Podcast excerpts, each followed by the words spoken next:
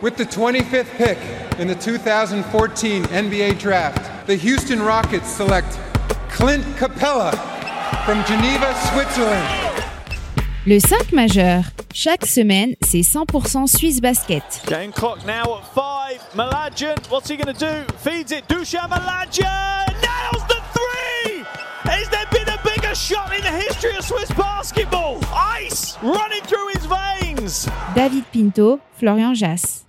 Bonjour, buongiorno, good morgue, bienvenue à toutes et à tous dans le 5 majeur pour le débrief des Game 2 des demi-finales de SBL Men. Alors le 5 majeur, vous le savez toutes et tous, hein, l'émission qui dit tout haut ce que le monde du basket suisse pense tout bas. Et pour m'accompagner aujourd'hui au micro, votre expert basket préféré, Florian Jass. Hello Maïdir, comment il va? Eh ben écoute très bien, de retour de ce petit périple à Saint-Léonard où Fribourg avait ressorti la machine à intensité. On a, on s'est fait plaisir malgré tout. On a pu suivre en duplex ce qui se passait du côté de Nocedo notamment. Euh, belle petite soirée encore en tout cas. On s'est régalé. Ciao les amis, salut mon pin. Hello mon Flo. Alors pour ne rien louper hein, de l'actu NBA, Swiss Basket et vivre au plus près tout ce qui se passe pendant ces playoffs, c'est sur nos réseaux sociaux que ça se passe et notre site internet at le 5 majeur Tout en lettres. et le 3w.le5majeur.com. Allez, sans transition, on ouvre notre page SBL Men avec le Game 2 des demi-finales de championnat. Le champion en titre hein, de son côté, Fribourg Olympique, tu l'évoquais, a remis les pendules à l'heure après sa défaite surprise lors du Game 1 face au Lyon de Genève. 80-53 pour les joueurs de Petar Alexic qui reviennent à un partout. Et un partout, et ben c'est aussi désormais le score de l'autre demi-finale puisque Neuchâtel est allé nous faire un énorme upset du côté de Nocedo face aux Tessinois de Massagno 91-87 hein, dans un match très offensif pour Union qui récupère donc l'avantage du terrain si précieux en playoff et qui relance tout l'intérêt de cette série.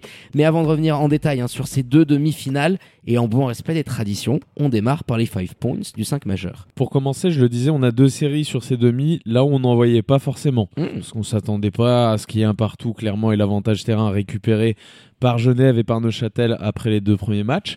Deuxième point, Fribourg qui ressort la machine à intensité des deux côtés du terrain. C'était fou. hein. Parce que ce qu'ils ont proposé était fondamentalement euh, différent du Game 1. Troisième point, Genève qui ne peut pas se passer de Suggs et Zekovic offensivement en difficulté en même temps le même soir. Face à. Fribourg encore plus et au final t'en prends 30 dans la besace. Quatrième point, Neuchâtel avec des cadres au top, ça change tout. Euh, Domoris en tête, Selim Fofana, on en parlait lors Ah du ouais, précédent podcast, qui sort un bon match. Ils auront besoin de toute manière sur le reste de la série, que ce soit ainsi pour espérer faire tomber Massagno. Et c'est mon dernier point qui s'est sabordé un petit peu. Que ce soit sur les fautes qui sont allées donner très rapidement. Euh, ils ont été privés de Viti, privés de Baldassari qui a pas pu jouer plus d'une dizaine de minutes. Globalement, ils ont mal géré leur avantage d'expérience, je dirais. Et Ah euh, oui. ils ont un groupe avec beaucoup plus d'expérience et ils ont très mal géré ça sur ce Game 2. Puis surtout défensivement aussi, hein, parce que j'évoquais un match très offensif, 91-87. Euh, Massagno a montré d'énormes lacunes sur lesquelles sont venus faire mal euh, les joueurs de Neuchâtel. Et puis on va commencer par cette rencontre, parce que c'est quand même l'énorme upset. Alors les Lions de Genève nous avaient fait la même lors du Game 1. Là, rebelote dans une série où Massagno était quand même grandissime euh, favori. Et Neuchâtel, il, il nous avait déjà proposé un très bel premier acte lors du Game 1. Il s'était écroulé dans ce troisième carton où Massagno, sur ses playoffs, on les avait vus, même sur ces derniers mois, a cette habitude à mettre un coup de collier qui fait mal. Et avec les ajustements, euh, les retours en forme des cadres, eh ben, tu as réussi à mettre une pression sur beaucoup plus de minutes, quasiment 40, je dirais. Et même Mhm. si tu t'es fait peur en fin de rencontre, elle est largement méritée. Et Ah, bravo à sûr. Union, parce que sur, je, je sur les le match. voyais et- pas capable de faire ça. Ah bien sûr, sur le match et après ce- ces deux premières rencontres, c'est pas euh, volé de se dire qu'ils viennent récupérer l'avantage terrain. Énorme upset, non, parce que ça reste le 2 contre le 3. Et malgré tout, dans la saison, on s'était dit aussi à un moment donné, attention, est-ce que Neuchâtel peut euh, éventuellement step up et jouer cette deuxième place plutôt que de sécuriser son troisième spot? Ça avait été difficile avec les blessures. Euh, Il y avait eu notamment un Nabir qui avait été absent un petit moment, euh, Kylian Martin et Johan Grandvorka. Bon, euh, là, ils sont euh, au complet avec des cadres encore une fois qui ont assuré et ça nous donne un match. Bah sincèrement pas volé. Alors c'était pas ultra plaisant. Il y a eu énormément de fautes. On est allé sur la ligne beaucoup de fois avec beaucoup d'adresses d'ailleurs pour les deux équipes. Un record euh, d'ailleurs euh, en playoff. Et euh, il faudrait regarder cette saison parce que 35 lancers francs pour Massagno. ouais il me semble qu'il y a eu une 37 fois mieux cette saison avec 79 et là on a 72 lancers francs. Mais en tout cas oui 72 c'était Oui, c'était complètement dingue. Et euh, le jeu était un petit peu trop haché. On a vu, à contrario de ce qui se passait à, à Fribourg et à Saint-Léonard, où les arbitres laissaient énormément jouer, Et ben là, a été des coups de sifflet très rapides. Et, Massagno, je le disais, a pas profité de son avantage d'expérience parce qu'ils se sont rendus la tâche difficile. Viti en tête parce que c'est un joueur très important. Baldassare, on l'avait dit, un petit peu blessé, donc c'est plus dur à, juger, mais ils se sont rendus la tâche difficile en se passant de deux talents qui jouent une trentaine de minutes cumulées, alors qu'habituellement, euh, rien que Vernon Taylor, il est à, il est à 30 minutes. Ça, c'est compliqué pour Massagno. Très bien exploité de l'autre côté, très bien exploité aussi parce que tu as des, mecs qui sortent du bois. Alors, Brian est très bien euh, depuis quelques matchs. Alexa Popovic, on n'en parle même pas. Euh, mais en plus de ça, bah, tu récupères Selim et tu as Domoris qu'on ne voyait pas sur cette fin, euh, sur ce troisième tour. Et puis finalement, depuis qu'il était arrivé, il nous avait sorti un ou deux bons matchs mais c'est un facteur ah, clé aussi euh, pour, euh, pour cette hein. équipe d'Union parce qu'à l'intérieur, bah, tu peux aller attaquer des. Je pense à Marco Mladian, Ros euh, Nikolic qui est pas tout le temps un symbole de, de défense, même plutôt l'inverse. Dushan, enfin, ils ont vraiment la possibilité de faire mal si les joueurs sont agressifs. C'est ce qu'ils ont fait ce soir. Ils sont allés chercher beaucoup de lancers encore une fois et ils ont été ultra agressifs les joueurs de Mitar Trivonovic. C'est comme ça qu'il faudra prendre de toute manière les deux prochains matchs qui arrivent à la riveraine pour espérer aller au moins en prendre un déjà. Bah oui, mettre une intensité euh, de dingo, euh, cibler euh, les frères Mladjan en défense. Et, puis il y a aussi ce jeu des fautes. Daniel Guidens, alors on le sait, hein, il est coutumier du fait, mais il en prend trois très très vite. Mhm. Et ça oblige Mitar Trivunovic à revoir ses plans, à aller sur un small ball forcé avec Dominique Maurice. On a vu aussi la doublette Kylian Martin, Noé Anabir. Et j'ai envie de te dire que de facto, c'était peut-être pas une si mauvaise chose pour eux, parce que ce small ball a conditionné aussi Robbie Gubito parce que Oros Nikolic, même s'il te met beaucoup de points, ils sont arrivés à en profiter. Il a du mal à défendre quand tu as un Dominique Maurice qui est capable de t'écarter. Bah, je, trouve que dans la réponse qu'ils ont pu amener avec ces petits entre guillemets sur le terrain, et bah, euh, le ballon bougeait encore plus. Tu arrivais avec cette fluidité euh, dans, ton jeu à cibler les frères Mladjan parce qu'il y avait beaucoup de coups, beaucoup de pénétration. Et Marco et Dujan, bah, tu vois très bien que dans les tentatives de zone qu'ils ont pu amener, ils peuvent être perdus, euh, ça ouvre des espaces. Et j'ai cette sensation que tous ces petits détails accumulés, les problèmes de faute de guidance, ce small ball, le retour de tes cadres, et bah, tout s'est un petit peu bien goupillé. Et c'est aussi, je pense, quelque chose que Mitard doit garder en tête parce que avec, euh, avec ces petits je me répète entre guillemets, en termes de, match-up, tu proposes quelque chose mhm. qui est très intéressant et qui gêne Massagno, hein, définitivement. La différence, bien sûr, la différence euh, entre le Game One et celui-ci, c'est aussi la réussite de tes joueurs et notamment forcément des gars qui ont performé au scoring et qu'on a déjà mentionné euh, sur le du 1 contre 1. Parce qu'encore une fois, Neuchâtel, ce qu'il nous propose est assez similaire. Ça reste individuel au niveau offensif. On peut dire que le ballon a peut-être un petit peu plus tourné, mais c'était pas non plus la folie. Et en revanche, défensivement, même si ce soir il y a beaucoup de fautes et que le scoring fait que tu te dis c'est pas un match défensif, ils sont quand même relativement en place. Ils n'ont pas tout bien fait, mais ils sont relativement en place. Euh, maintenant, il va falloir euh, tenir ce rythme-là, que ce soit Popovic, que ce soit Selim Fofana. Bon, est-ce qu'un joueur, euh, même de son talent, je dirais, quand il est dans un trou comme était Selim Fofana, tu dois pas le défendre de cette manière-là. Il y a eu beaucoup de fautes sur lui. Il est allé chercher un nombre de lancers incalculable. 11 lancers francs et il en met 8. Tu peux pas. Il faut que tu sois un petit peu plus intelligent. Même trop. Euh, Vernon Taylor, euh, on l'a vu par moment euh, commettre ah, des fautes qui sont clairement stupides. Et puis il y a ce petit passage notamment où, où Selim vient le trash talker parce que tu sens qu'il y a eu à avoir des petits mots doux qui ont été balancés par son ancien coéquipier. Mais oui, lui, Dominique Maurice, ont fait que bah, c'était d'autres options que tu avais pu montrer lors de ce Game One. Donc tu as aujourd'hui deux tauliers qui depuis 3-4 matchs répondent vraiment présents des deux côtés du terrain. Parce que Brian, il faut aussi en parler, hein, offensivement, c'est le taulier, c'est le capitaine de l'équipe. Mais ce qui t'amène quand même cette saison, c'est ultra intelligent que qu'il eût été au marquage de Roberto Kovac ou de Vernon Taylor, la lecture sur les écrans, mhm. l'intensité euh, qu'il est capable de mettre, bah, il, donne le rythme aussi à ses coéquipiers et il est en train de nous faire des playoffs. il, est, investi de toute manière d'une mission. Ah oui, les playoffs sont exceptionnels pour l'instant de sa part en tout cas très bon. Euh, on l'attendait à ce niveau-là, malgré sa, fin de saison. Euh, pourquoi? Parce que c'est un joueur aussi, il faut le rappeler, qui est en fin de contrat après ses playoffs. Il vit peut-être ses derniers matchs avec Union de Châtel. On ne sait pas encore de quoi l'avenir sera fait. Et vu ce qui s'est passé l'été dernier, bah, ça pourrait peut-être être compliqué, même si je crois qu'il a ouvert la porte plus ou moins euh, dernièrement. Enfin voilà, contractir au bout d'un moment, euh, un joueur comme ça, et puis investi d'une mission parce que c'est le capitaine de cette équipe. et puis c'est un des rares qui a autant d'expérience. qu'il a hein. envie de les taper. Il n'y a jamais eu de finale euh, en championnat pour, pour Union de Châtel. Ils sentent à mon avis, que c'est possible parce qu'en face, cette équipe, même si elle peut être très très performante, alors quand elle est dans un soir à 20% à 3 points, ça arrivera pas à un autre moment dans la Ouais, série. sûr. Ils sont quand même pas loin de le faire parce que sur la fin, ils ont un gap à un moment donné de 11 où ils reviennent à égalité très très vite sur, euh, sur 2 minutes où Roberto Kovac nous met 8 points d'ailleurs, il me semble. Ouais, Il- parce il qu'il y a des fautes aussi qui sont stupides. Non, 5 parce que d'ailleurs il en met que 5. Mais il, il met tous ses points à ce moment-là alors qu'il a rien rentré du match. Et ils sont euh, seulement à 4 dans une rencontre où ils se sont auto-sabordés, autant dans l'intensité, on l'a dit, dans la- l'agressivité, Dans parfois un petit l'intelligence peu trop, hein. et dans l'intelligence, dans le- la gestion de cette expérience qu'ils ont en plus par rapport à Neuchâtel, très mal géré euh, du côté de Spinelli Massagno. Et c'est assez terrible parce que tu avais un avantage dont tu pouvais tirer euh, parti et bénéfice, à savoir jouer un match de moins que l'autre équipe qui irait en finale, bah, que tu n'as plus. Et si tu avais donné euh, le meilleur et qu'on t'avait vu très performant, bon, bah, il n'y a pas de problème, t'en perds un, t'en perds un.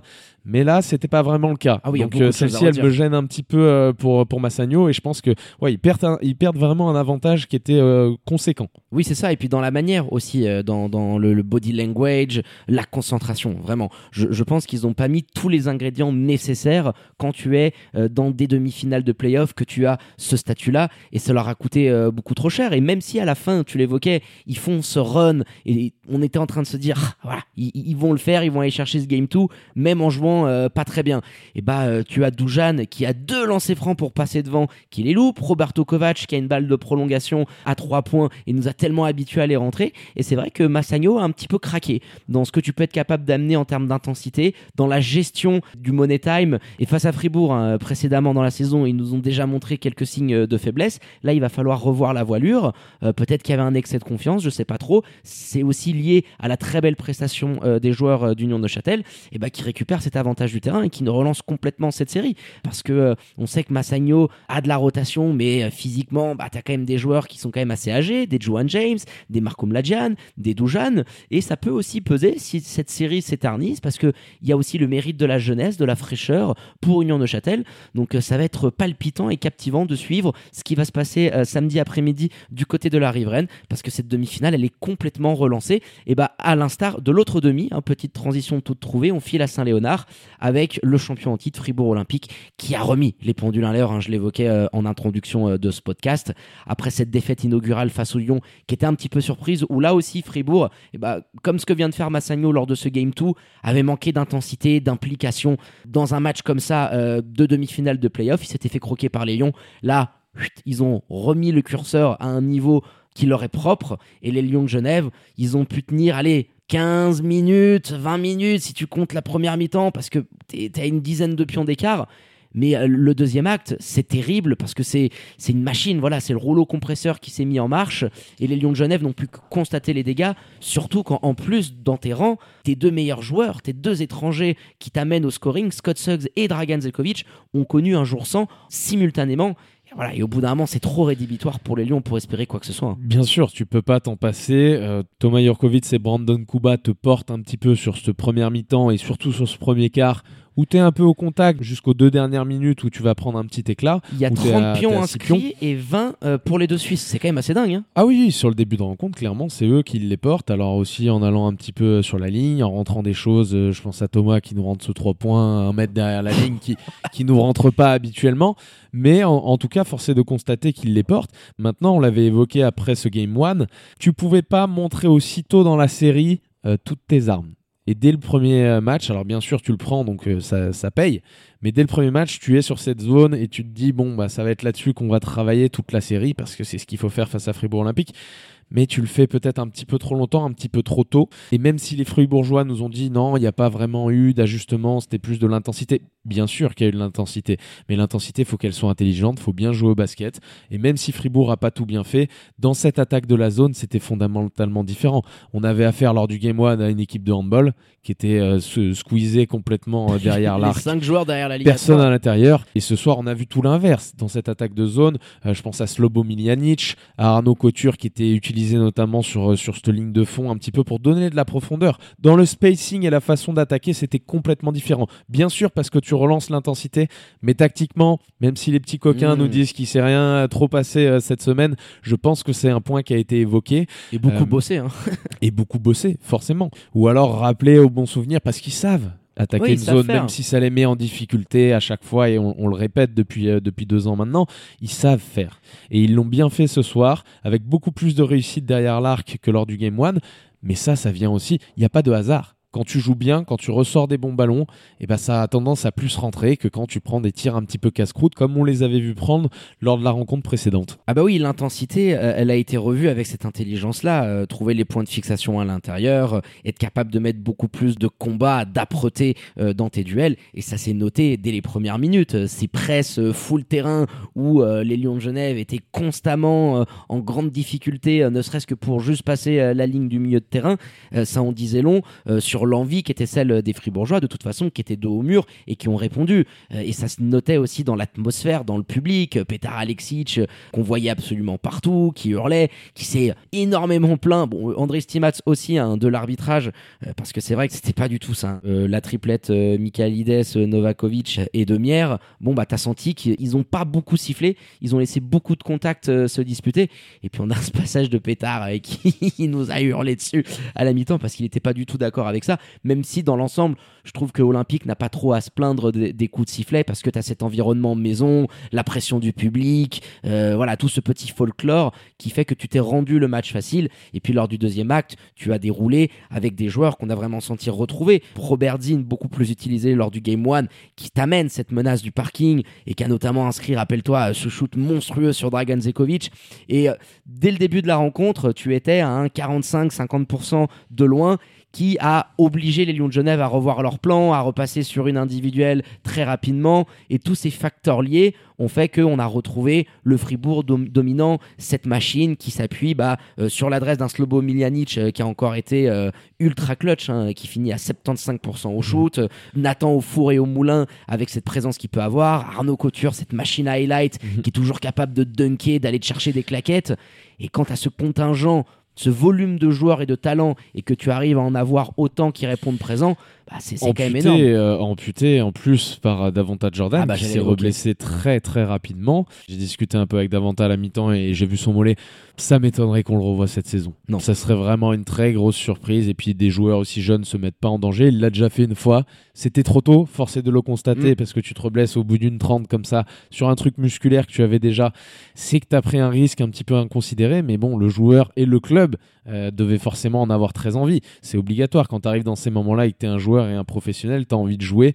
Et quand tu es Petar Alexic et que tu as le meilleur défenseur de la ligue, ou du moins l'un des meilleurs, dans ton effectif, tu as envie aussi de l'utiliser, surtout quand tu as perdu ce, ce Game 1. C'est dire aussi un petit peu que vraiment cette série, alors ils en prennent une de 30, 29, 28, voilà, les, les Lions de Genève, mais c'est dire que cette série est intéressante malgré tout, parce que dans l'attitude, et on l'a bien senti, euh, à la fois les joueurs sur le terrain, la nervosité, tu parlais de Slobo Miljanic qui sur ce début de rencontre est en difficulté défensivement notamment, il va faire des fautes un petit peu sifflet qui sont dingues. un hein. petit peu stupide. Alors, il y en a qui peuvent être un peu durs, on peut dire tout ce qu'on veut. Moi, globalement, je pense pas que les Fribourgeois sur, le, sur la rencontre aient à se plaindre de l'arbitrage. C'était assez, euh, c'était assez réparti, équilibré. C'est un match où ça laissait beaucoup jouer.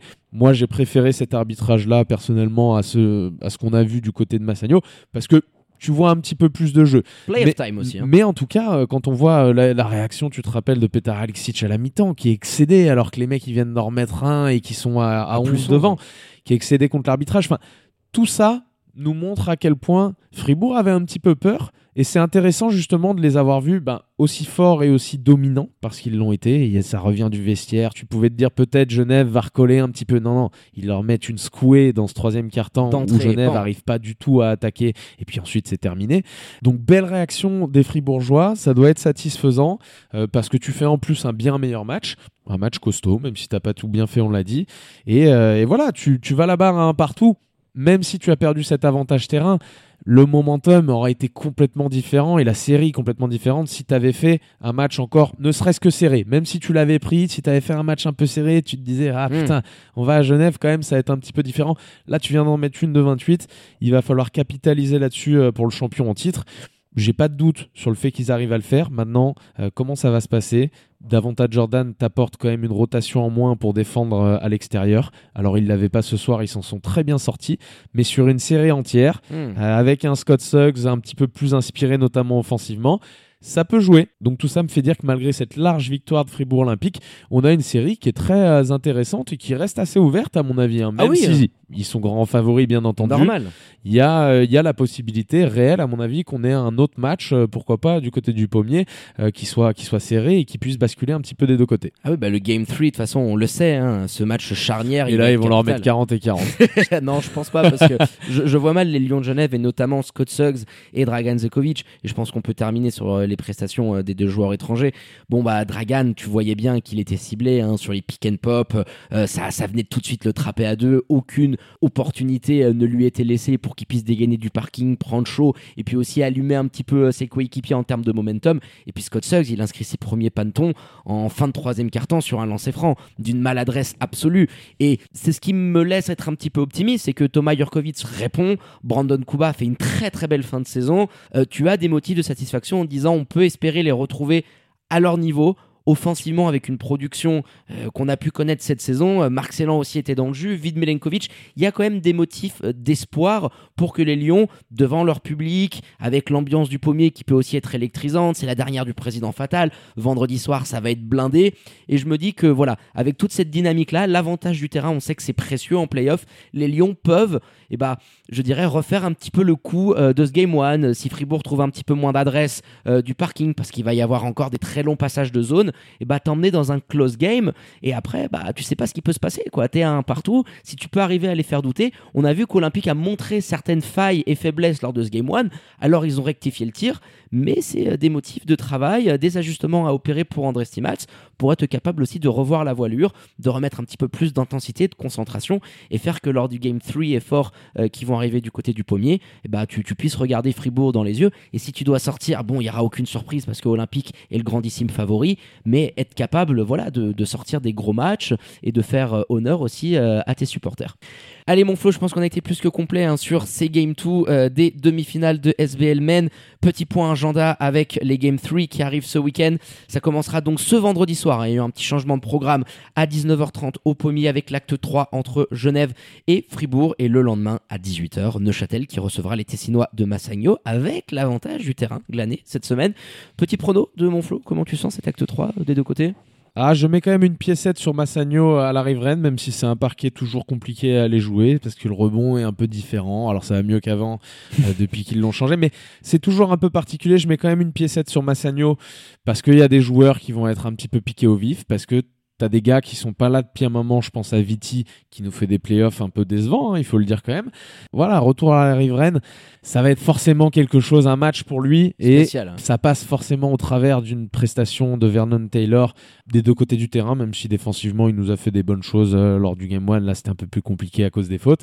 Euh, ouais, piécette sur, euh, sur Massagno quand même. Roberto Kovac, je le vois pas passer au- autant à côté de son sujet, de Douchan et, et Marco de la même manière, avec un peu plus de réussite. J'ai du mal à voir comment Neuchâtel pourrait euh, contenir Massagno. Et puis de l'autre côté, euh, je mets une piécette aussi là également euh, sur Fribourg Olympique que je vois bien en remettre peut-être une petite. Ça va dépendre un petit peu de l'état d'esprit dans lequel ils arrivent, mais l'enchaînement euh, des matchs va forcément euh, faire. Et on n'a pas parlé de Vid Milenkovic, mais ça me fait penser la, rotation elle est amoindrie parce que Vid est, complètement absent euh, cette saison du côté de Genève et il n'a pas l'apport qu'on l'aurait vu avoir au moment où il arrivait des Star Wings. Donc ouais, les deux favoris pour moi avec un, plus 10, plus 15 euh, des deux côtés. Alright, moi je pense que Fribourg va être capable de l'emporter quand même. Si je vois Genève en prendre un sur ces deux derniers, ça sera le, le game fort pour moi. Et du côté de la riveraine, euh, je pense que cette série peut s'éterniser. Et euh, allez, game 3, je me mouille euh, pour Union de Châtel. Je, le- je les vois capables à domicile d'aller en remporter un. Euh, la réponse du berger à la bergère lors du game 4. Et puis ça part en game 5 décisif euh, du côté de Nocedo. Voilà, le petit scénario rêvé pour ton pint. Et ben on va terminer là-dessus, hein, Madame Irma, sur les petits pronos du 5 majeur. On n'est on est pas du tout en réussite, hein, j'ai envie de te dire, sur ce début de playoff. C'est pas l'avenir qu'on vous donne. Ouais, Prenez-nous en tant qu'exemple. Ce qu'on dit, c'est l'inverse. Voilà, Voilà. c'est tout l'inverse.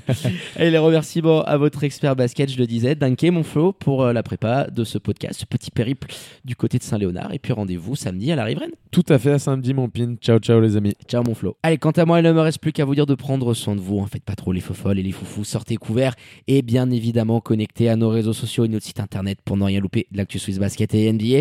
Très bonne journée à toutes et à tous. Je vous embrasse et vous dis à très bientôt pour un nouvel opus du 5 majeur. Ciao, ciao.